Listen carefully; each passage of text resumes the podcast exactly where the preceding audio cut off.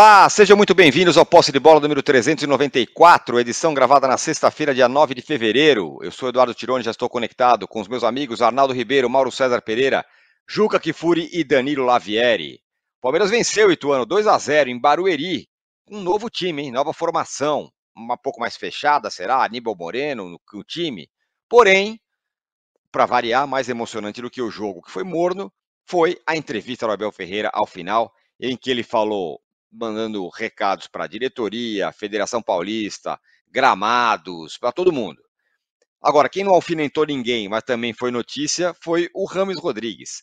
190 dias no São Paulo, que não deixarão saudade. Ele pediu para ir embora, só que ele vai, mas a conta fica. Quanto que, como que o São Paulo vai resolver essa pendenga financeira que ele deverá ter para fazer esse distrato com o Rames Rodrigues. E o saldo dessa contratação, qual é? Foi um fiasco total? Foi uma tentativa válida? O que foi?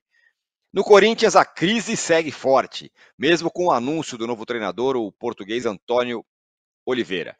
O time completou o número, é, o número de cinco derrotas seguidas, que é uma marca alcançada pela última vez no ano do rebaixamento em 2007. A pergunta é: quais as perspectivas com esse novo treinador? E fora de campo, o Corinthians tenta uma engenharia financeira de compra de dívida e tal, tal, para quê? Para tentar passar com a Caixa a uma renegociação da sua dívida, quitar o estádio que forma uma parte considerável da dívida do Corinthians. Será que vai conseguir? É uma coisa muito complicada de entender. Como que vai vender papel e depois comprar depois e a Caixa compra? Realmente é difícil de entender. No Rio de Janeiro, Fluminense e Vasco venceram seus jogos nessa quinta-feira. Os dois estão entre os quatro primeiros do, do, do, Campeonato Carioca, ao lado do Flamengo e do Nova Iguaçu. O Botafogo, derrotado pelo Flamengo no clássico de quarta-feira, está em quinto. Muita gente tem reclamado, tem, de, tem achado que o desempenho do Flamengo ainda é tímido. Mas já era para não ser? Já era para estar tá melhor o Flamengo do Tite, que topou dirigir o Flamengo no fim do ano passado, porque queria começar o ano de 2024 bem, já está no ponto que todo mundo quer? Dá para melhorar mais? Está andando mais devagar do que se espera? O que, que vocês acham? Bom, temos uma enquete aqui para quem está nos acompanhando ao vivo pelo YouTube. É, e a pergunta é a seguinte: quem teve a melhor notícia da semana? Foi o Corinthians, que contratou um novo treinador? Foi o Palmeiras, que agora tem Aníbal Moreno como titular? Foi o São Paulo, que se livrou do Rames Rodrigues? Ou foi o Santos, que segue líder tranquilão no Campeonato Paulista? Quem teve a boa notícia para nos dar, para, para, para o seu time? Ó, temos aqui um pedido de likes para vocês. Estamos aí com uma meta que o Juca vai dizer qual é, não sou eu. Eu sou sempre mais parcimonioso, mas ele é ousado então também inscrevam-se no canal, aperte o sininho, nos deem like, venham com a gente, façam um programa com a gente. Juca, é, bom dia. O, entre tantas coisas que o Abel falou, ele falou sobre uma meta, uma meta pessoal, ser o melhor treinador do Paulista. Essa foi a alfinetada dele na federação. Ele nunca foi o melhor treinador do Paulista. Já foi o Rogério que perdeu para ele, já foi o Carpini que perdeu para ele. Ele mesmo nunca foi. Ele falou que essa é uma meta pessoal dele. Bom dia, boa tarde, boa noite. Ô, âncora, eu acho você muito cara de pau de é.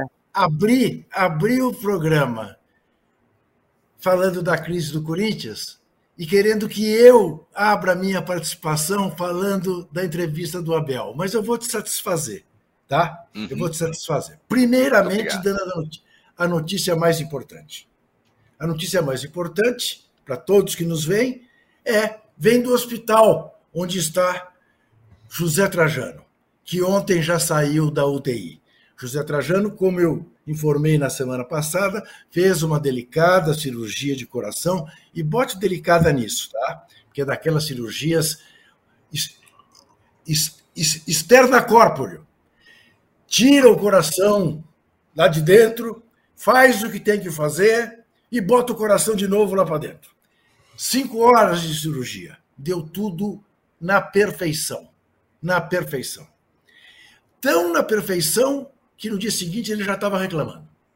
Já estava bravo, já estava querendo sair de lá. Então, e foi para o quarto antes do que se esperava que ele fosse. Ou seja, em breve teremos Zé Trajano aqui de volta. Vai ter um período agora, evidentemente, de convalescença. Mas, em nome dele, já que na semana passada eu pedi 5 mil likes e nós não atingimos, e eu pedi em homenagem à minha volta das férias, e não fui agraciado com o seu like, agora eu peço em homenagem a Zé Trajano, ao coração de Zé Trajano, que a gente chegue aos 5 mil likes. Portanto, dedinho aí no positivo, no joinha, e vamos que vamos chegar aos 5 mil likes. Muito bem. Em relação a Abel Ferreira, ele realmente das melhores entrevistas de todos os treinadores que trabalham no Brasil. Porque não foi apenas recados para a Federação Paulista nesse sentido, né, de querer ganhar o título de melhor técnico. Vai ser fominha assim lá longe.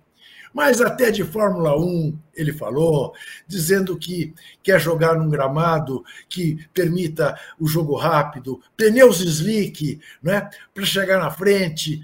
Ele deu todos os recados possíveis e imagináveis, falou da mulher dele, que a mulher dele vai ao, ao shopping com ele, e, e ele quer dar a ela uma carteirinha vermelha ou uma carteirinha azul. Ela, claro, prefere a verde muito mais cara e diz: você tem dinheiro para pagar? E aí, aí ele escolhe os jogadores que ele pode escolher, e nem sempre a direção do Palmeiras pode entregar para ele os jogadores uh, que ele gostaria embora esteja clara a, a, a, a grande forma de, de, o grande jeito uh, que este este uh, novo jogador de meio campo, o Moreno, permita ao time do Palmeiras. O Palmeiras achou mais um titular. E esse menino que vem aí uh, também é um belo jogador, o Corinthians que o diga quando por ele foi derrotado. Isto posto, você não quer que eu fale já da crise do Corinthians, é isso? Não, não quer que eu atropele a. a Falaremos já já. Falaremos já já da crise do Corinthians. Então eu deixarei a crise do Corinthians para depois, para não me estender é, nessa primeira intervenção. O Danilo, é, você colocou no seu, no seu Twitter, o X, né? Que ontem ele estava, o Abel estava com o sorriso do Coringa, e aí foi soltando para tudo que era lado, né? Mas para você, qual o ponto mais importante? Entre gramado, que ele reclamou, meta pessoal, que o Juca já falou, essa nova formação do time, com os três caras no meio de campo, o Rios, o Zé Rafael e o, o Aníbal Moreno. Por exemplo, ele escalou o time que todo mundo, muita gente queria, com o Rios, com os três, né? Mas qual você acha o ponto mais relevante? Para mim, bom dia, boa tarde, boa noite a todos. É, Para mim, o ponto mais importante, mais relevante, sem dúvida, foi a questão do, da atuação do Palmeiras no mercado da bola. Essa é, alfinetada aí da, da, de ser o melhor técnico é inclusive para quem vota, e que no final tá não só a federação, tem jogador, tem técnico, e dependendo do prêmio tem até a imprensa que vota também. Mas a do mercado, é, ele usou a, a a metáfora, né? A, como disse o Juca, da carteira. Ah, porque tem uma carteira ali. E no final ele fala: não adianta, quem quer qualidade tem que comprar. O recado dele é claro. Ele fala: olha, é, o, o, se você quer um jogador que chega pronto, que vai jogar, que vai chegar, vestir a camisa e ser titular, vai ser caro. Não adianta querer investir. E um pouquinho antes ele falou assim: a Leila e o Anderson querem muitos jogadores que nem esse aqui, ó, apontando para o Richard Hills bom e barato. E não é toda hora que eu vou encontrar um bom e barato assim. Se você quer qualidade, você tem que comprar, tem que ter dinheiro. Aí depois ele fala: se você me pergunta, Palmeiras tem 20 milhões para comprar um ponta? Não tem. Se você me pergunta, Palmeiras tem 15 milhões para comprar um ponta? Não tem. Então, assim, ao mesmo tempo que ele mostra que entende que o Palmeiras eh, joga dentro do seu limite financeiro, ao contrário de alguns outros clubes, ele já reclamou disso em outros momentos, de fair play financeiro, de que o Palmeiras é o, é, é, é o correto nesse, nessa questão econômica que vários outros gastam mais do que podiam e tal.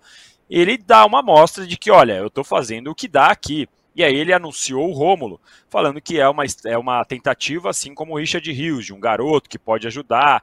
Mas é aquele, foi aquele morde a sopra. Foi aquela paulada e depois eu entendo. foi mais ou menos que nem a coletiva do Alexandre Matos no Vasco, que disse: Ah, eu quero contratar, mas a 777 não, não deixa. Mas eu entendo, mas eu quero contratar, mas eu também não tenho aval. É aquela história, eu reclamo, mas eu agradeço e tal. E acho que também um pouco para deixar mais clara a situação do Abel que ele vive no Palmeiras, porque ele sabe que ele é cornetado, ele voltou a falar, me chamam de pardal, me chamam de não sei o quê, uns vão gostar, outros não vão. É um recado, ele está claramente assim incomodado. Para quem terminou o ano passado reclamando do futebol brasileiro, do calendário, Palmeiras achou que ali uma semaninha de férias extra para ele poderia amenizar Mal sabia o Abel que ia começar a temporada com essa bomba do gramado, com esse problema de não jogar no Allianz Parque. Ele tentou evitar, mas ele odeia jogar em Barueri, ele não gosta. Ele já disse que o Palmeiras não se sente em casa, já cornetou indiretamente o gramado de Barueri e, e a forma que o, o, Brasil leva o gramado de uma forma geral. E uh, aproveitou para falar essa questão do mercado. Para quem achou que ia começar a temporada tranquilo, o Abel já começou bem, uh, vamos dizer, bravo para falar a palavra que é, é permitida nesse horário. E para piorar, teve a derrota para o São Paulo nos pênaltis na Supercopa. Então, realmente foi um, é um começo de ano que o Abel tá pé da vida. É, ô Mauro, não que você vá usar o. Vai, vai entrar no cofre do Palmeiras e vai gastar aí o dinheiro. Mas o Palmeiras tem essa política, é, vamos dizer assim, espartana há um bom tempo. Mas essa política tem o aval do Abel. Entre contratar um medalhão que vai custar caro, ele não quer. Né? Ele fala que eu quero bons jogadores, mas quais? Né? E os, os, que ele escolhe são sempre jogadores como esse aí. Richard Rios, o Aníbal Moreno, que é bom jogador, mas é, é, é, ele, ele varia né, sempre entre falar que quer mais reforços, mas ele mesmo não está na pegada de reforços caros. Como assim? 7 milhões de dólares mais metas por Aníbal Moreno, 10 milhões de dólares por Flaco Lopes, fora o Tabata, 5 ou 6 milhões de euros e outras contratações, fora os salários altíssimos que os jogadores campeões têm. Eu não vejo essa política espartana no Palmeiras, não. O Palmeiras investe pesado. Ele não tem jogadores talvez, talvez tão midiáticos como o Gabigol. Arthur custou 9 milhões na recompra, foi muito bem vendido agora por 15, né, por o Zenit, mas custou 9 milhões. O jogador recomprado do Red Bull Bragantino. O Palmeiras investe sim. Sim, senhor. Investe investe em salários, em ótima remuneração para manutenção de caras como o Gustavo Gomes. Por que, por que, o Gustavo Gomes não quis sair quando teve chance? Porque ele ganha muito bem no Palmeiras. Ganhasse um salário é, é, é, não tão, é, é, digamos assim, grande, né? Então, não tão, digamos, de, de, de, padrão europeu, né? Talvez já tivesse metido o pé. Porque aí o cara não tem jeito. Vem aquela proposta maravilhosa, mas os caras ganham muito bem. Eu não acho que o Palmeiras faça investimentos baixos, não. Não existe esse milagre. Se, se contasse só com jogadores do nível de Richard Rios, não seria bicampeão brasileiro e não teria esses títulos todos. O Palmeiras investe em bons jogadores. Alguns tiros no pé. Caso do Tabata, por exemplo, do Atuesta, que aliás foi elogiado por muita gente que nunca tinha visto o cara jogar, né? Não, muita visão de mercado, foi a época que se falou muito cara nunca vingou, isso não, não virou nada. Né? O Flaco agora está indo bem, mas só agora está recebendo oportunidade de jogar em sequência, até pela saída do, Ender, do, do Hendrick para jogar nessa seleção pré-olímpica. Mas é, o Palmeiras faz investimento sim. O, o, Gustavo Gomes jogava no Milan, pô. Peraí. O Everton é um goleiro de seleção, foi para a Copa do Mundo. Os laterais, tanto o Marcos Rossi como o Mike, foram os tempos do Alexandre Matos, eram jogadores bem cotados no mercado brasileiro quando chegaram ao Palmeiras. E você tem vários outros aí. O Palmeiras tem um time bom. A manutenção do Dudu, quanto custa o Palmeiras? Quando começaram a falar, ah, o contrato está no final e tal, o Palmeiras deu lá o que. O Palmeiras oferece uma condição muito boa para sua comissão técnica, de trabalho, de, de, salários em dia. Que, pô, se ele reclama no Palmeiras, imagina se ele trabalhasse no Corinthians, se ele trabalhasse em outros clubes aqui do Brasil grandes como o Palmeiras, importantes como o Palmeiras, mas que não oferece o que o Palmeiras oferece. Eu acho até que o Palmeiras poderia ter um pouco mais de fome no mercado. Em tese, sim, pelo dinheiro que entra em vendas, como a do próprio Hendrick, entre outros garotos negociados, e o próprio Arthur agora. Poderia, talvez, investir um pouco mais no seu elenco, mas não, não faz, ao mesmo tempo também aí eu concordo contigo. É, o treinador nunca pareceu muito simpático a ideia de contar com jogadores talvez mais midiáticos, mais midiáticos ou coisa parecida. O que ocorre é que como o Flamengo investe mais pesado, fica uma comparação com o Flamengo. Mas faz o seguinte, compara com os outros, todos os outros. Tira o Flamengo fora. E, eventualmente, os momentos ali de carteira aberta dos benfeitores atleticanos. Né? E pense é, é, no mercado e o Palmeiras no mercado. Quem que faz investimentos como o Palmeiras? Quem, quem paga salários do padrão do Palmeiras? vai encontrar toda hora não, cara. Vai encontrar é, é, dirigente irresponsável que eventualmente dá o, o que tem e o que não tem para contar com alguns jogadores, e que não é o caso do Palmeiras. O clube continua estável, com as suas finanças em dia, tudo tranquilo, tudo, tá, tudo funcionando. Ou seja, eu acho que aqui na América do Sul, se ele quiser trabalhar mais tempo na América do Sul, se ele quisesse permanecer por aqui circulando, em pouquíssimos, raríssimos clubes encontraria as condições que possui no, no, seu, no seu clube. Que, aliás, pelo que consta, paga ele o maior salário de técnico aqui da América do Sul, né? Não sei se é, se é, isso, mas parece que é alguma coisa nesse sentido. Talvez o Danilo possa ser mais preciso com relação a isso. É isso, é. O Galhardo tinha um salário absurdo, né? Mas o Galhardo não está mais lá, está no, no, mundo árabe agora, na Arábia Saudita. Então, não tem mais o que, o Galhardo ganhava no River Plate, além da chave lá do Monumental de Nunes, que ele trancava a porta, fazia o que ele queria, é, era salário assim altíssimo, altíssimo, padrão Europa mesmo, né? E agora é o técnico do Palmeiras, Abel Ferreira, que tem essa, essa, esse status de técnico mais bem pago e merecidamente, porque ele conquistou muitos títulos, é um cara super importante no clube, mas acho que o Palmeiras oferece condições muito boas. Não concordo muito com esse ponto de vista. Ô, ô Arnaldo, é, já sobre. Ele tem grandes. É, é como, como disse o Mauro, me contrapondo, falando que ele tem ótimas condições de trabalho com relação aos jogadores, jogadores caros e tudo mais tal. Nem tanto com relação a gramado, né? Ele foi lá jogar em Barueri, como disse o Danilo Lavieri, a contragosto e também deu uma alfinetada, falou que o, que, que o Aníbal, acho que sentiu é, algo, algo, por causa do o gramado tendão. lá do. É, o tendão por conta do gramado ruim do Allianz, uma questão ainda indefinida no, no Palmeiras. É, essa questão aí, eu acho que o Palmeiras uh, Barueri, ela ainda vai dar pano para manga, né? Uh, ontem o Palmeiras registrou menos de 9 mil pagantes, é o pior público em três anos. Isso não é qualquer coisa, né? É, além de tudo, além de não ser a casa do Palmeiras, não ser o gramado que o Palmeiras joga tal, isso tem um impacto muito grande junto ao torcedor do Palmeiras. É, então, mesmo com a derrota na Supercopa, se o jogo fosse no Allianz, a gente ia ter um público, vai, três vezes maior. E, e isso, a cada, cada jogo que o Palmeiras não joga no Allianz, é pior para o Palmeiras. A questão, a gente discutiu bastante sobre as condições ruins do gramado sintético do Allianz, elas só foram agora reveladas é, pelo Palmeiras e pelas pessoas que trabalham no Palmeiras como Abel, quando os jogadores do Palmeiras começaram a sofrer a, a, coisas que outros jogadores de outros times sofreram no gramado do Allianz Parque, né?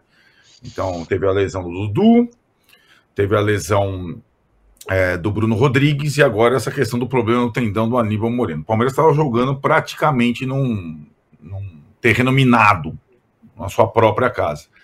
Enquanto não resolver isso, e a questão é, vai muito além do, da, da, da melhoria, porque existe a querela entre a W Torre e o Palmeiras que não me parece simples de ser resolvida, é, não existe um prazo ainda para ter essa volta do time ao, ao Allianz Parque.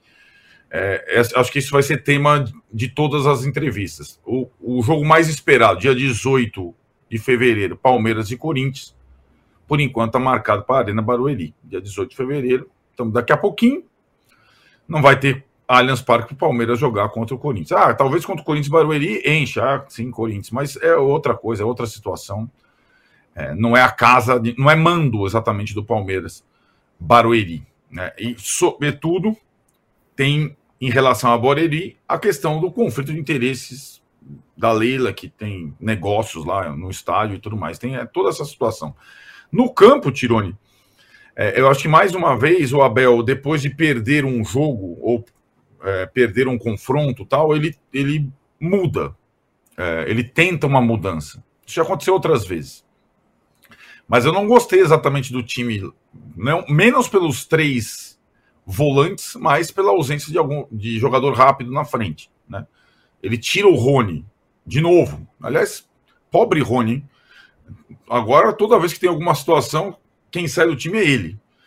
Ele saiu do time, né? Para ficou o Flaco Lopes que fez o gol de cabeça, mas o time perde muita velocidade. Acho que ele pode ter outras formas é, aí de atuar no, ao longo desse, desse estadual, né? É, o Palmeiras ainda briga pela melhor campanha junto com o São Paulo e com o Santos, mas é, eu achei a formação que pode, pode ser usado até contra times mais fortes, menos contra times como o Ituano, né? E, e o Palmeiras ganhou sem jogar exatamente bem. É, o Palmeiras acho que ainda não jogou bem nessa temporada. E, tem, e espera pela volta do Hendrick, mesmo que seja para algumas partidas, né? Agora a seleção brasileira ressurgiu no pré-olímpico com uma jogada excepcional do Hendrick para ganhar o jogo no final do jogo, gol do Guilherme Biro. E o jogador diferente do Palmeiras não é exatamente o jogador que custa milhões de euros, ou veio da Argentina, ou da Espanha, ou de outro lugar, é um jogador formado na própria base do Palmeiras. Esse é o jogador diferente do Palmeiras no, no setor ofensivo. E está fazendo uma falta danada nesse início do ano. Até mais do que o Allianz Parque. Está mutado. Está mutado, Tirone.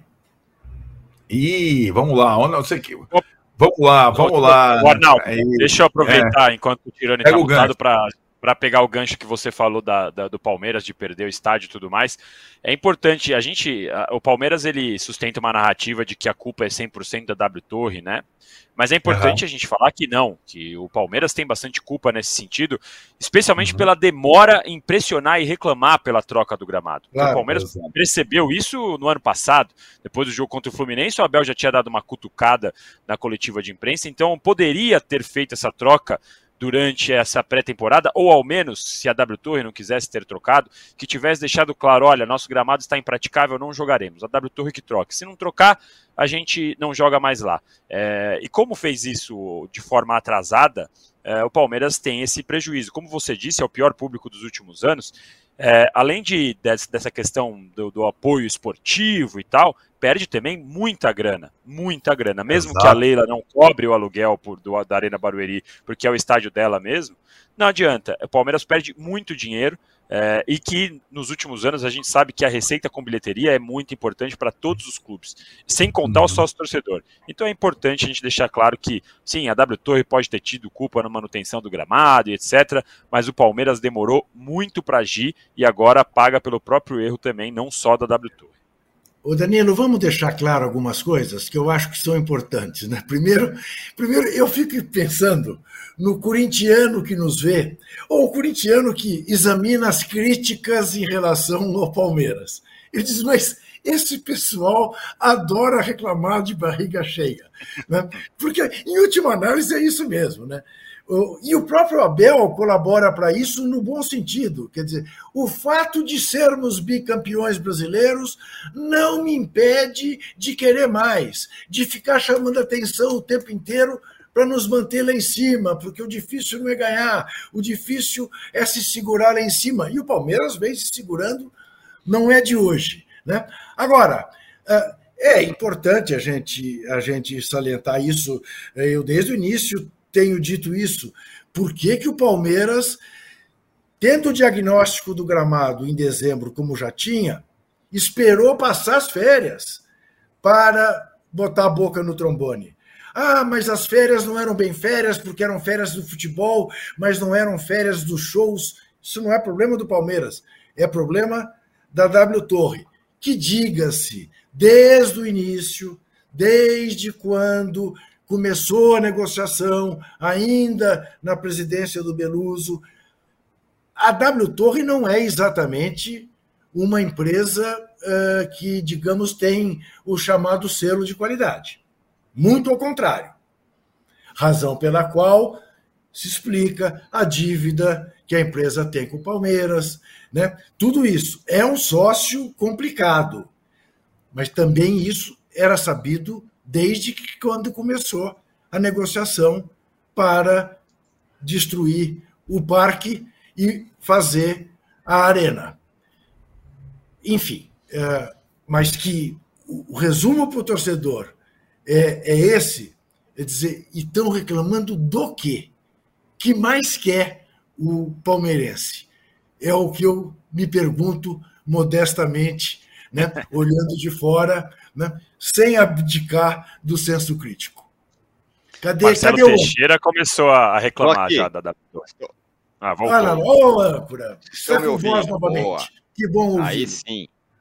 Muito bem, quem não está com voz e pouco falou e pouco se ouviu a voz dele, em 190 dias, o Arnaldo, foi o Rames Rodrigues. Ah. Chegou, treinou e tal, deu uma entrevista falando que não sei se fico e não ficou mesmo. Foi embora. 190 dias depois, ele vai embora, tá? Tem muita gente encarando Costa, que alívio, o cara vai embora, não vai mais atrapalhar e tudo mais. É o que está vencendo a nossa enquete até aqui, ó. Quem teve a melhor notícia da semana? São Paulo que se livrou do Ramos, 55%. Corinthians com o novo treinador, 7%. Santos, que segue líder do Paulista, 26%. Palmeiras com Aníbal titular, 12%. É muito bom, muito legal, o cara vai embora. Só que vai ter uma conta aí, né? Que o São Paulo vai ter que pagar é. dessa aventura Rames. Sempre tem, né? Ontem eu cheguei na casa do meu cunhado, tava o meu sobrinho corintiano, Rafael, sempre citado aqui, é, jovem Rafael, jogando videogame, tava o Rames Rodrigues, ele jogando com o Rames Rodrigues. Falei, aí, ó, Rafael, no videogame ele joga bem, cara, ele joga, né? Aí a gente foi lá no Instagram dele, vimos quantos seguidores. Tá? O Ramos Rodrigues é isso, Tirone. Há algum tempo, alguns anos. E quando se contrata um jogador desse, é, lamentavelmente não, não se faz esse tipo de análise. Porque assim, um jogador não dá certo sendo contratado é comum. A gente acabou de falar os exemplos do Palmeiras, a Tuesta, lá, o Merentiel foi pro Boca, o Tabata que veio. Muitas vezes você amarga prejuízos também. Agora, quando você contrata uma estrela superstar, isso vai além, além do prejuízo econômico, que é sempre maior, é, os contratos são todos é, minuciosos tudo mais, vai ser bem complicado. A, a tal da rescisão amigável, adoro essa expressão, rescisão amigável, parece aquele divórcio, não, vai ser um divórcio amigável e não litigioso. No final das contas, os caras brigam pelo disco, pelo, pelo tênis, por tudo. Vai custar ao São Paulo. E custou muito ao São Paulo nesse período todo uh, a operação Rames Rodrigues. Enquanto o torcedor ficava iludido que ele poderia voltar a ser um jogador que ele foi há 10 anos, é, pela técnica que ele tem, pelos vídeos, pelos recortes dos treinamentos, as finalizações, etc. e tal, é, ninguém conseguiu, na verdade, colocá-lo efetivamente para competir. E muitas vezes ele não quis competir. É, e chegou um momento que ele desistiu de competir pela vaga, pelo e passou simplesmente a se dedicar a ficar é, pronto para defender a seleção colombiana, como foi no final do ano passado.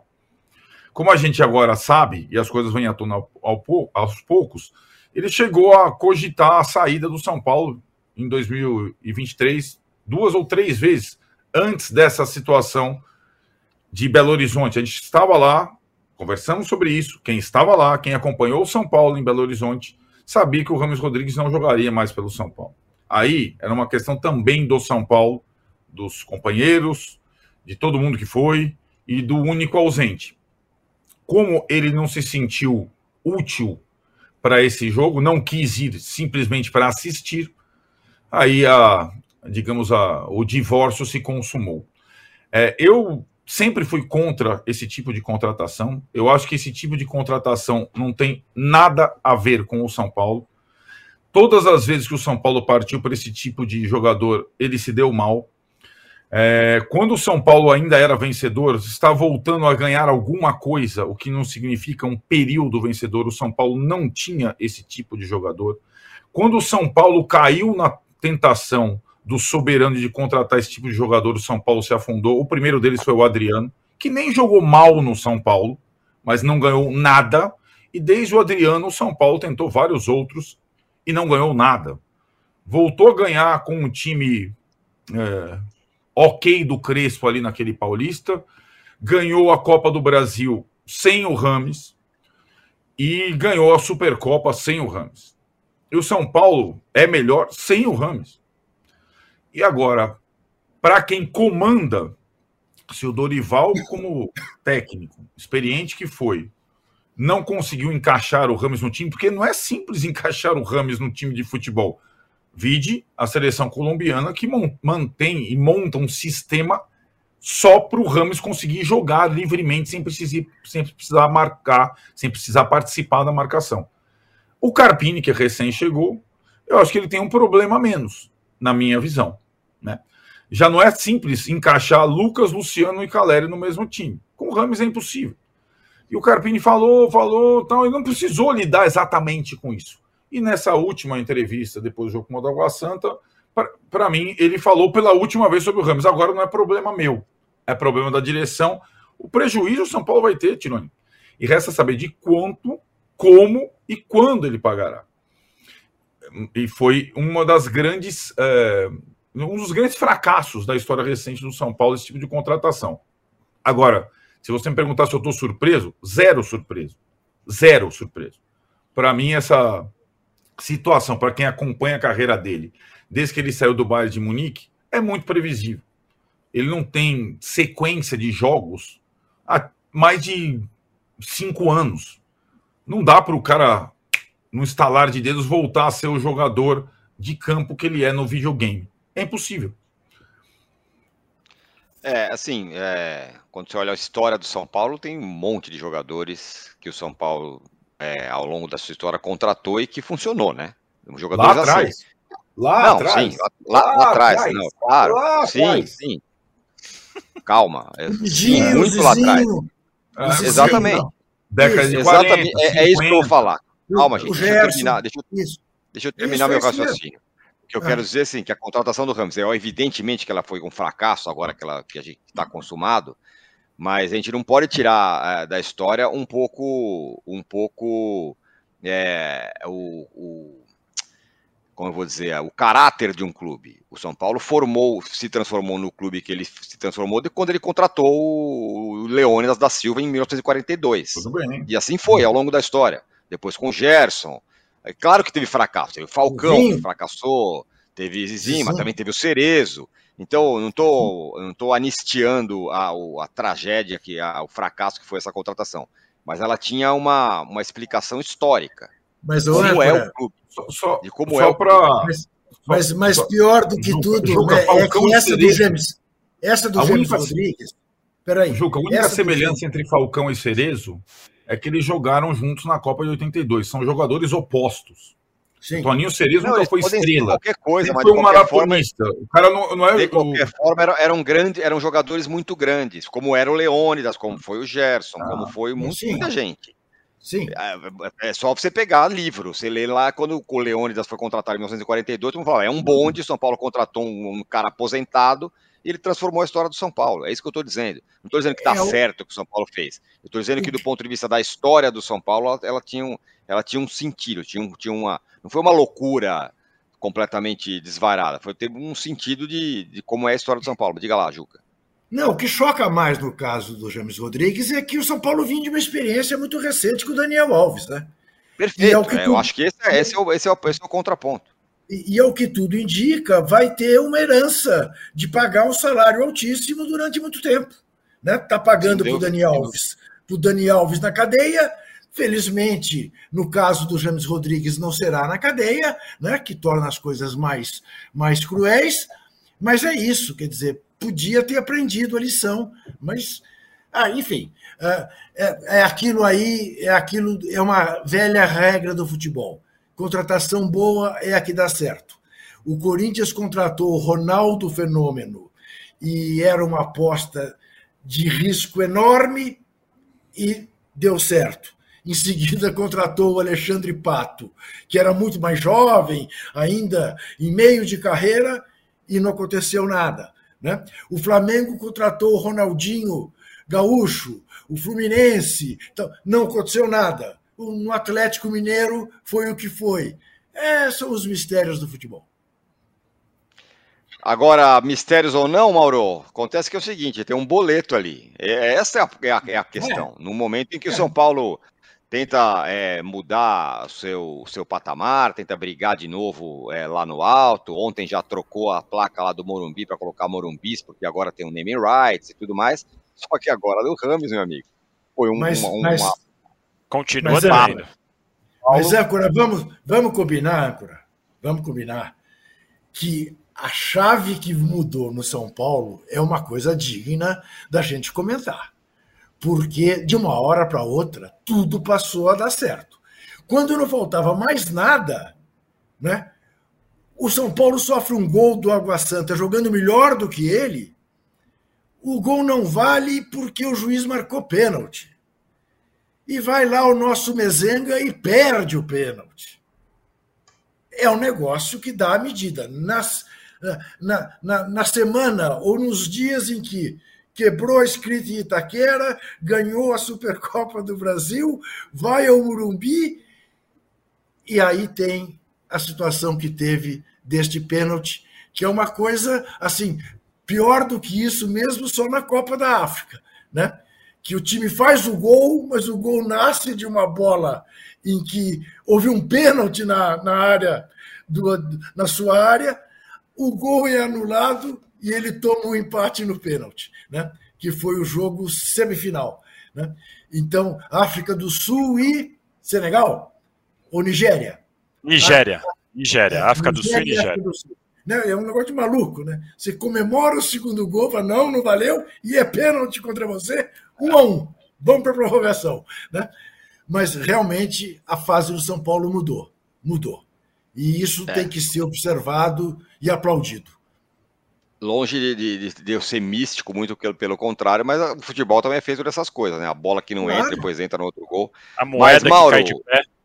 A moeda que cai de pé. Mas, Mauro, negócio diante de, de tantas notícias boas que o São Paulo tem, ganhou do Corinthians, ganhou do Palmeiras, Morumbis, não sei o quê, pintou um boleto aí para pagar nessa, nessa operação desastrada do São Paulo com o Rames. Eu acho que a questão toda é, é, o perfil do jogador, não é a idade ou coisa parecida. É o perfil do jogador, pode dar certo. Se fosse um jogador que atuasse regularmente, que não tivesse todo o histórico de lesões, ele tecnicamente ele é brilhante, ele estaria acrescentando São Paulo.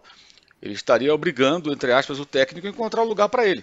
Porque o Rames Rodrigues, em condições normais, né, de temperatura e pressão, jogando bem, em boa fase, inteiro, né, se é que isso é possível, é, ele jogaria, claro, no São Paulo. Paciência, quem vai sair? O Luciano, sei lá, que problema do Luciano. Alguém ia ter que sair, ora bolas.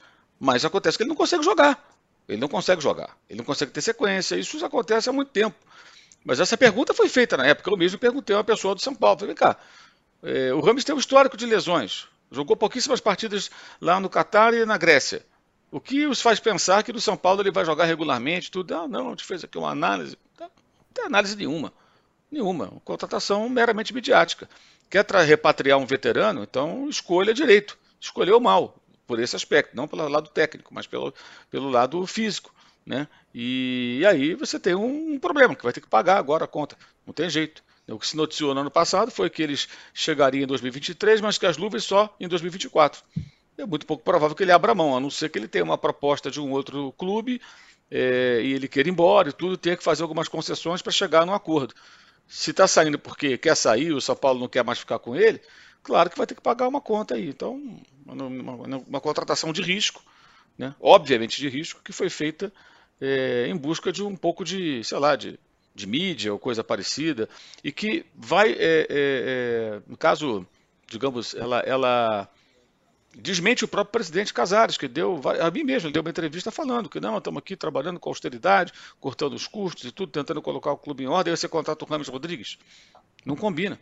Não combina. E com o, o agravante de ter sido não muito tempo depois do episódio do Daniel Alves. Né? Pois é, é, é, esse negócio do que o Mauro fala é, tem, um, tem, um, tem um ponto, né, o Danilo? Talvez não combine pelo menos com a imagem que o São Paulo tenta passar nos últimos tempos de austeridade, de recuperação financeira e tal. Contrata o Rames Rodrigues, uma super estrela, e o cara jogou três vezes, sei lá.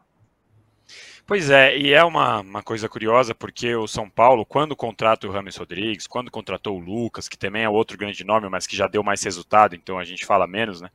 Mas é, é um time que tem problemas financeiros recorrentes. O São Paulo foi campeão da Copa do Brasil e mês, no mês seguinte a notícia era que estava devendo direito de imagem.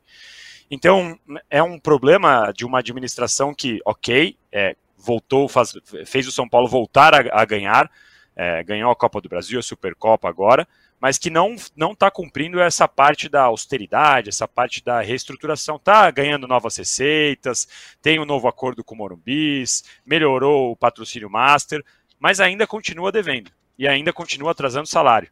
E agora a tentativa, como vocês usam o termo agenda positiva, a tentativa do São Paulo é de falar: não, vamos economizar salários com o Rames Rodrigues. Economizar salário como o Rames Rodrigues chegou. Não jogou em nenhum momento, praticamente não jogou, tem um gol. É, vai sair agora, em 2024, exigindo o que não jogou em 2023, o que está atrasado de 2023, e tem essa questão dos acordo, do acordo que deixou para fazer, para ganhar em 2024, que é a luva e tal. Então, no começo, o acordo, nossa, que acordo maravilhoso, contratou um jogador de Copa do Mundo, que jogou no Real e no Bayern, vai pagar só em 2024. Meu Deus, que engenharia financeira maluca essa diretoria está fazendo, hein? Esses caras são gênios. Hoje, a gente está vendo a notícia: o cara sai 10 jogos depois, não joga, como a gente já imaginava, pela questão física, pela questão técnica, que não joga. O Arnaldo falou 5, eu diria 10. Faz 10 anos que ele não joga uma temporada de ritmo mesmo, é, sem lampejos. E vai agora sair com esse boleto, como você falou, com direito de imagem, com questão atrasada, e vai ter que pagar. É mais uma pendência que vai ficar para o São Paulo e que é zero, combina zero com o discurso de austeridade, combina zero com o discurso de reestruturação. Esportivamente está dando certo, é verdade. O São Paulo é campeão, foi, é, voltou a, a, a poder gritar, saiu da fila da Copa do Brasil e por aí vai. Mas a gente já viu times que são campeões e que pouco tempo depois se desestruturam. A gente tem que ver, o São Paulo dentro de campo está muito bem, mas fora de campo tem reflexos, podem ter reflexos pesados. O São Paulo parece não tão preocupado com isso no momento. Juca, o Danilo falou vão ter que pagar. Quando a gente fala vão ter que pagar, no Corinthians arrepia a espinha uh, de todo mundo. Uh, temos temos uh. crise no Corinthians, mas temos talvez uma solução. Um novo possível acordo da Caixa, matéria do UOL, paga lá, dá um papel ruim e ganha papel bom, a Caixa paga. Âncora, Conta pra âncora gente. Não se, âncora, não se preocupe. Âncora. Aqui só tem profissionais, todos técnicos, na semana que vem vocês vão ter uma boa surpresa, se Deus quiser, entendeu? As coisas estão se ajeitando. Corinthians nunca um mais. 90. É, um meia de 1,90m. O Corinthians nunca mais uh, vai ser motivo de piada, entendeu? Uh, pode esperar, a farra acabou. Vamos deixar as coisas bem claras, sem ironias. A herança maldita do senhor Duílio Monteiro Alves é de tal ordem que o simples fato de ele ter feito um contrato de três anos com o treinador, com uma multa que cheia era de 20 milhões, às vésperas de perder uma eleição, como todo mundo sabia que ele perderia, é motivo suficiente para expulsá-lo do Corinthians. O senhor Monteiro Alves deveria ser expulso do Corinthians. Ponto. O senhor Augusto Melo sabia perfeitamente qual era a situação do Corinthians. Foi regiamente financiado durante seis anos, não durante três, para assumir o posto que assumiu. E está levando o Corinthians para o abismo. Dizem que o Corinthians é maior do que o abismo. Vamos ver se de fato é. Trouxe o Antônio. Antônio, não é Antônio, viu, âncora? É Antônio, lá do Cuiabá. É uma ironia, né? Porque o Cuiabá que foi maltratado pelo técnico que saiu. Mas lembremos, Itaquera tem um terço da população de Cuiabá. Cuiabá é uma cidade de 600 mil habitantes, só Itaquera tem 200 mil. O Corinthians não é o Cuiabá. É uma aposta, mais uma aposta. Eu diria, se ele rendeu o que o Ranielli, que é dos poucos que o Corinthians trouxe, que rende, e parece, pelo que jogou na Vila Belmiro, embora isolado, que o Garro também é uma boa contratação, o Corinthians vai depender de milagres. E milagres a gente sabe raramente acontecem. Vai cair no Paulistinha? Acho pouquíssimo provável, faltando seis jogos. Está na cara que domingo ganha em Itaquera contra a Portuguesa. Se não for na bola, vai na marra, vai passar por cima da Portuguesa. Né? É, não cair, é, é, às vezes, mais, mais fácil, é, aliás, mais difícil do que se classificar. O Corinthians não apenas não vai, não vai cair, como se duvidar se classifica. Porque duas ou três vitórias bota lá em cima, ainda mais num grupo que está fazendo poucos pontos, como esse grupo do Corinthians.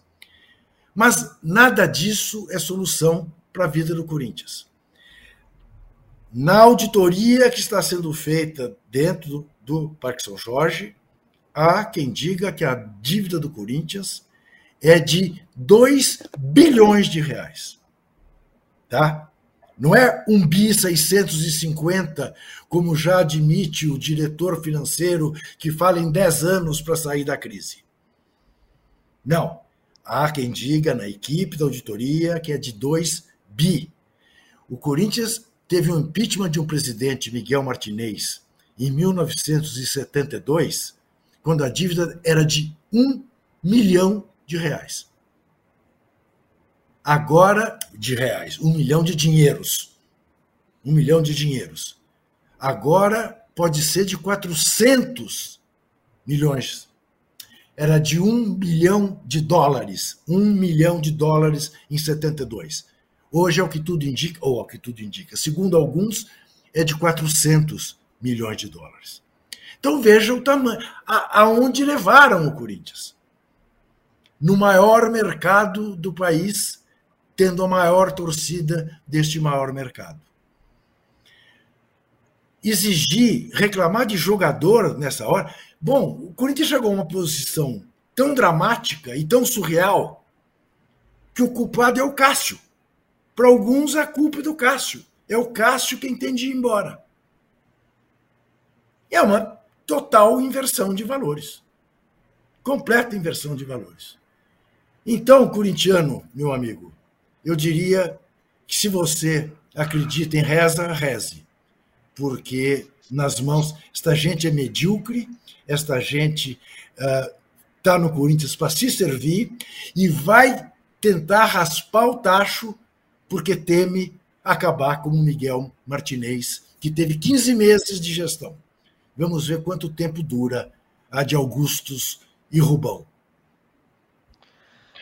Ô, Mauro, nesse cenário que o Juca falou muito bem aí, é que chega o Antônio Oliveira.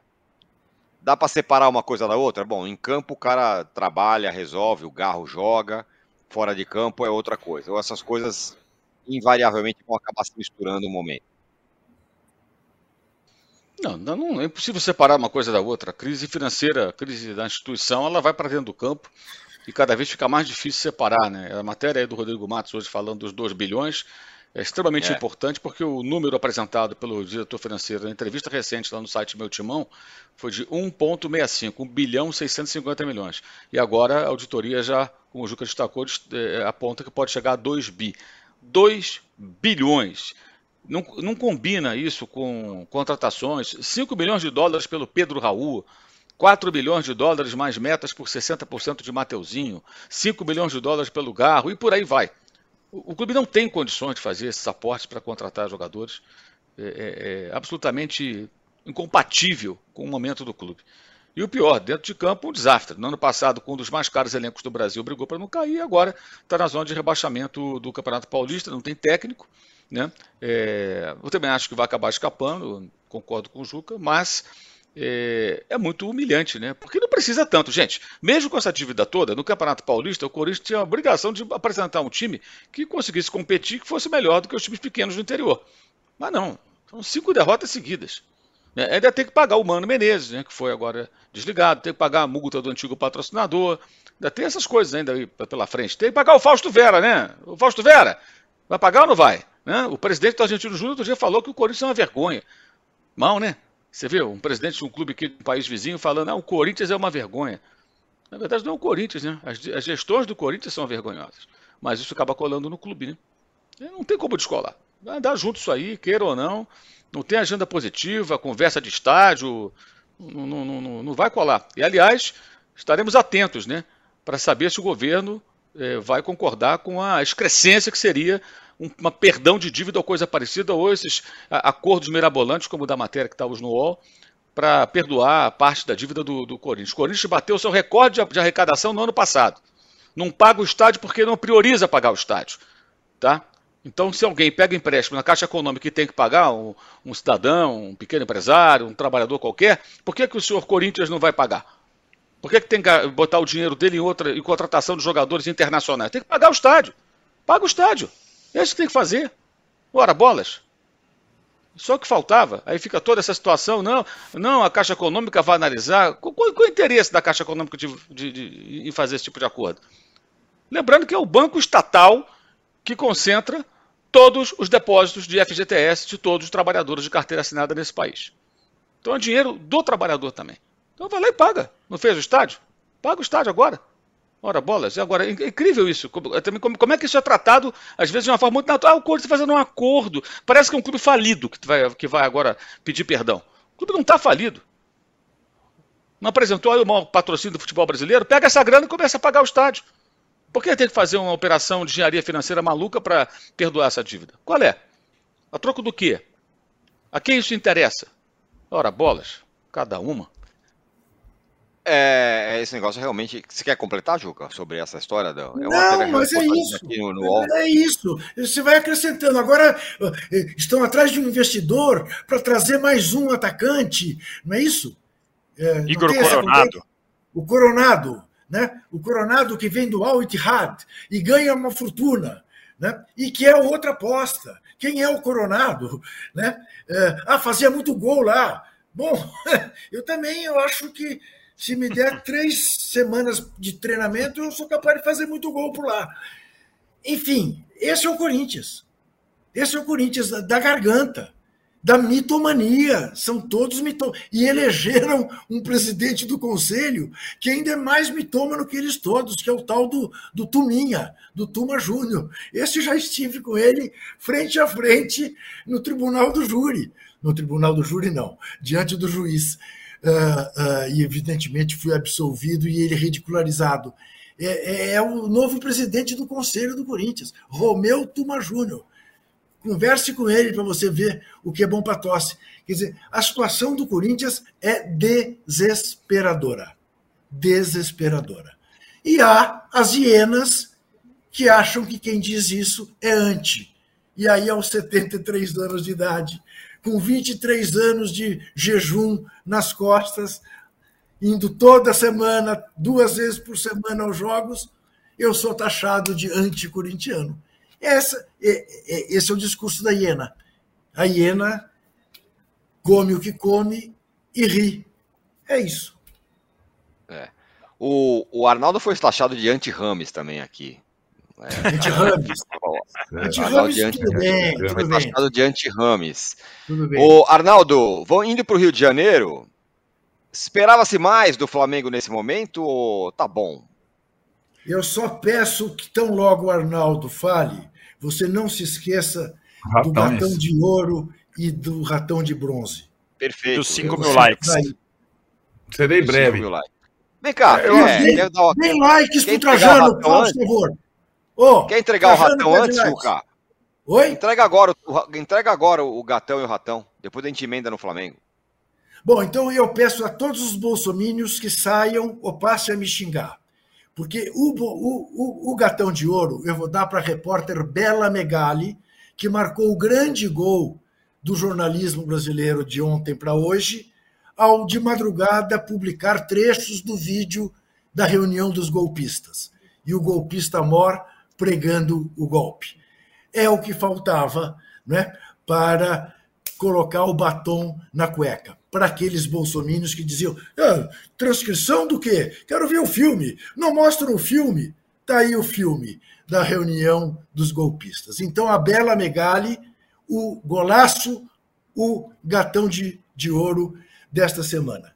E o ratão de bronze, evidentemente, vai para o golpista, para o senhor Jair Messias Bolsonaro, para a entourage de generais que o cercavam, Heleno e, e Braga Neto, né? e para todos aqueles comentadores, aqueles comentaristas, aqueles comunicadores, aqueles influencers de norte a sul, de leste a oeste, né? que estavam com esse discurso: cadê o filme? Cadê o filme? Cadê o filme? Esses ficam com o ratão de bronze. Até segunda. Valeu, Juca. Entregues, gatão e ratão da semana. É, Mal, Arnaldo, estava falando sobre o Flamengo, para a gente continuar aqui. É, eu acho que não só o Flamengo, os outros times do Rio, você pode pegar a atuação do Fluminense ontem. O Fluminense também vem de um trabalho é, já antigo do Diniz, campeão da Libertadores e tal.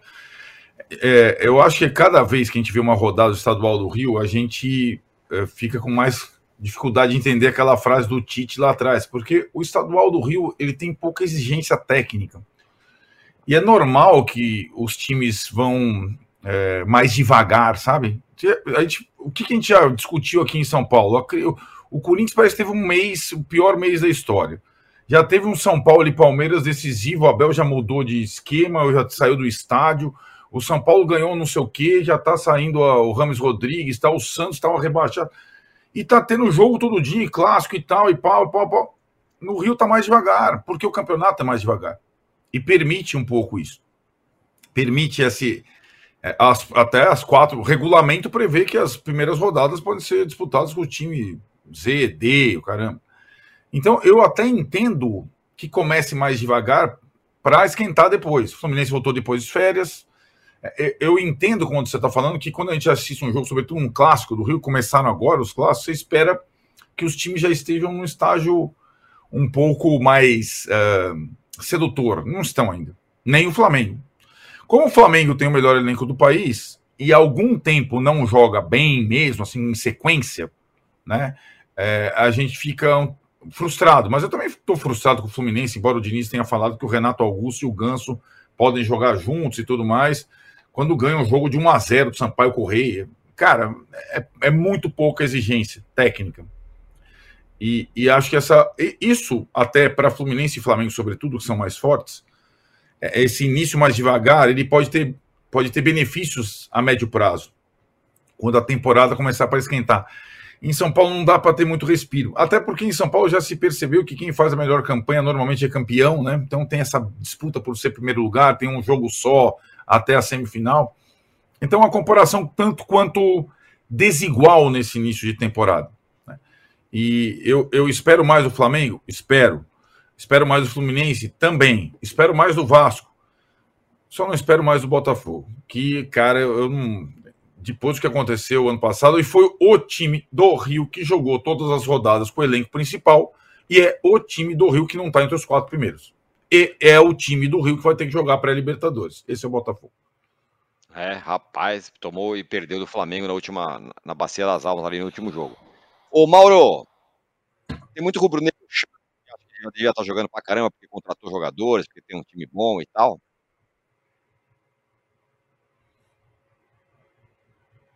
Mauro, você nos ouve? Agora está mutado. Estou te ouvindo. Você ouviu a minha pergunta? É que sua pergunta mastigou, tirou uma cortadinha. É, a, a, pergunta deu uma não, cortada. Ninguém ouviu. Ah, desculpa.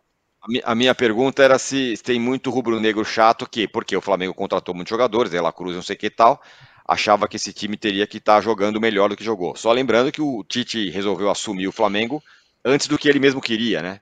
E a justificativa é essa, não, eu vou chegar agora aqui para o ano que vem a coisa tá andando. É, se o Flamengo fosse um doente, seria um doente que está fazendo um tratamento que não está dando muito resultado. Então o médico vai ter que mudar um pouco esse tratamento, né? É, será que vai ser cirúrgico? Tal, isso vai ter que ser resolvido. Essa é a função do Tite. É, mas assim, existe a Flamengo Mimi, né? Que reclama de, até de vitórias, ela sempre está insatisfeita e tem que ir em busca engajamento né, eh, desse pessoal e fica aí batendo como se tudo fosse o um caos. É óbvio que o Flamengo não está jogando bem, a partida de quarta-feira foi horrorosa, mas isso acho que faz parte desse processo de você remontar um time e tudo. E os times do Tite são assim: tomar, tomar poucos gols, cuidados defensivos, aí depois vem as outras etapas, né? É, não está sendo nada muito diferente do que normalmente acontece quando o Tite inicia um trabalho. Claro que ele tem que fazer observações, tem que fazer ajustes, tem que encontrar é, o melhor posicionamento para o De La Cruz, tem que descobrir por que o Arrascaeta está jogando tão mal. Tem vários pontos que tem que ser ajustados. Mas acho que o estadual é para isso. Não serve para é outra coisa. É para você ajustar e você vai jogando, vai jogando. Quando chegar na reta final, aí você vai ter uma disputa do título, aí ganha uma certa motivação. O Flamengo já fez dois clássicos, o Fluminense não fez nenhum. O Flamengo pode ficar amanhã a dois pontos do Fluminense, tendo disputado eh, dois clássicos, o Fluminense zero. Vai jogar quarta-feira de cinzas contra o Vasco. E o Flamengo jogou duas partidas, não com time reserva, mas com time C, time cheio de garotos, né? E aí perdeu quatro pontos. Poderia ter vencido o Vasco, não fosse o pênalti que o Gabriel venceu. Aí a narrativa talvez fosse um pouco diferente. Eu acho que isso faz parte do processo. Está muito ruim, isso é óbvio, né? Nem preciso falar muito sobre isso. Está péssimo. Futebol horroroso. É, mas eu acho que isso faz parte. É, o técnico está no começo ainda de temporada e vai tentar ajustar. Não dá para fazer tirar grandes conclusões desse momento. Né? O que dá para concluir é o seguinte: o Corinthians e a CBF, leia-se Dorival Júnior, estão é, é, forçando o Flamengo a reformular o seu departamento de futebol. O Corinthians levou o Fabinho Soldado e o Dorival agora está levando o Juan para trabalhar com ele lá na seleção brasileira. Boa sorte aos dois, que bom para o Flamengo, porque são duas figuras que ninguém sabia o que faziam lá dentro. Né? É verdade, os dois caras, do, na, na, nos momentos de crise do Flamengo, os dois eram, tavam, ficaram no olho do furacão ali. O que fazem Juan e Fabinho Soldado? O Juan deu uma entrevista coletiva depois do jogo contra o Cuiabá no passado, em que ele fala que não conseguia, em outras palavras, ele não conseguia se fazer ouvir pelos técnicos estrangeiros. Aí ele agradece aos técnicos brasileiros e agradece ao Tite, do lado do Tite. Ora, bola, você tem um cargo de gerente técnico. Você vai falar com um técnico estrangeiro, o cara não te dá ouvidos, você tem que se impor de alguma maneira. Amigo, eu tenho uma função aqui. Minha função é, é, falar contigo, conversar com você. Você tem que me ouvir. Ou então ele leva isso à instância superior. Né? Ah, não, uhum. não me uhum. ouvia e tudo. Pera, coitadismo. Então você não pode ser gerente de nada, amigo. Você não pode ocupar um cargo é. desse. E o Fabinho era uma questão, acho que muito mais ali de logística e tal. Quer dizer, são personagens que não, não, não faziam muito sentido ali nesse é, é, aparentemente inchado e pouco eficiente. Outro teve mais saídas, né? Saiu o supervisor também, o Gabriel Skinner, que tinha bastante tempo de clube desde 2019. Então, a, a, o próprio Flamengo fez um movimento ontem, então o departamento de futebol muda. Só quem não cai é o Marcos Braz, já fizeram ali um, um acordo, Marcos Braz, o torcedor lá da briga no shopping, o Flamengo já passou um pano bonito aí para o que aconteceu, embora ele tenha dado entrevista dentro do clube, ou seja, envolvido o clube na questão dele lá fora, né, é, com o torcedor do próprio Flamengo. Isso aí já, também zero surpresa, ninguém está surpreso com isso, só alguém muito ingênuo é, é, se surpreende com o que está acontecendo. Não vai acontecer nada e o Landim vai cumprir aquilo que ele prometeu. O Braz vai com ele até o final de sua gestão. Exatamente. Fala, Danilo. Não, é bem rápido, eu já vi que a gente já está estourando aqui, mas é porque, por é, experiência de ter feito as coletivas do Tite por muito tempo é, na seleção, acompanhando todas, e eu vendo as coletivas do Tite no Flamengo agora, ele está claramente entrando num momento defensivo. Ele falou: não, veja, Flamengo não pode perder muito e tal. É, a gente falou que o Flamengo perdeu muito no ano passado, no ano passado, e a gente não pode perder. Está começando a tentar defender esse desempenho não tão bom, né, no começo do ano, que era uma coisa até relativamente simples. Daria para ele explicar, como o Mauro agora falou, começo de temporada, carioca serve para isso e tudo mais. É, mas ele está entrando no momento defensivo e que, dependendo de como a torcida receber isso, pode ser pior para ele. Então eu já, já vi essa cena, já vi esse capítulo assim de o Tite entrar nesse momento defensivo em coletivas. E a torcida do Flamengo a gente sabe que é exigente, tem sido cada vez mais, até porque tem muitos jogadores bons, contratações muito fortes. Mas o Tite está entrando nesse momento e eu não sei se é o melhor caminho para ele nessas coletivas de imprensa, não, porque a torcida acompanha bastante. É verdade. Muito bem, fim de papo aqui no poste de bola dessa sexta-feira. O Juca já foi, valeu Arnaldo, valeu Danilo, valeu Mauro César. A nossa enquete ficou da seguinte forma: quem teve a melhor notícia da semana? São Paulo que se livrou do Rame 55%, Corinthians como treinador 8%, Santos que segue líder do Paulista 24% e Palmeiras com Aníbal titular é, com 12%. Agora, às 11 horas, tem o de primeira, com o PVC, com a Domitila Becker, a dupla, mais o Rodrigo Matos e mais o diretor jurídico do Corinthians, o Rosalá Santoro, que vai explicar a, a questão financeira do Corinthians, que a gente também abordou aqui no posse de bola. E às seis da tarde, a Marília Ruiz e o Renato Maurício Prado voltam com o fim de papo. E o posse de bola volta na segunda-feira de carnaval. Valeu, tchau!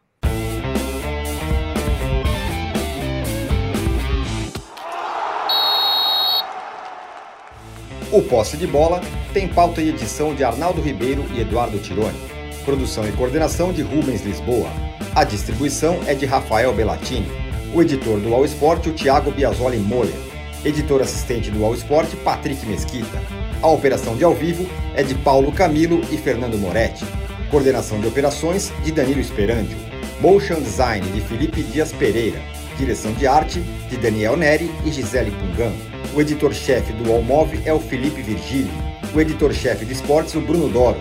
O gerente-geral de imóvel, Antônio Morel. Gerente-geral do All Sport, José Ricardo Leite. E o diretor de conteúdo do UOL é o Murilo Garavello. Qual?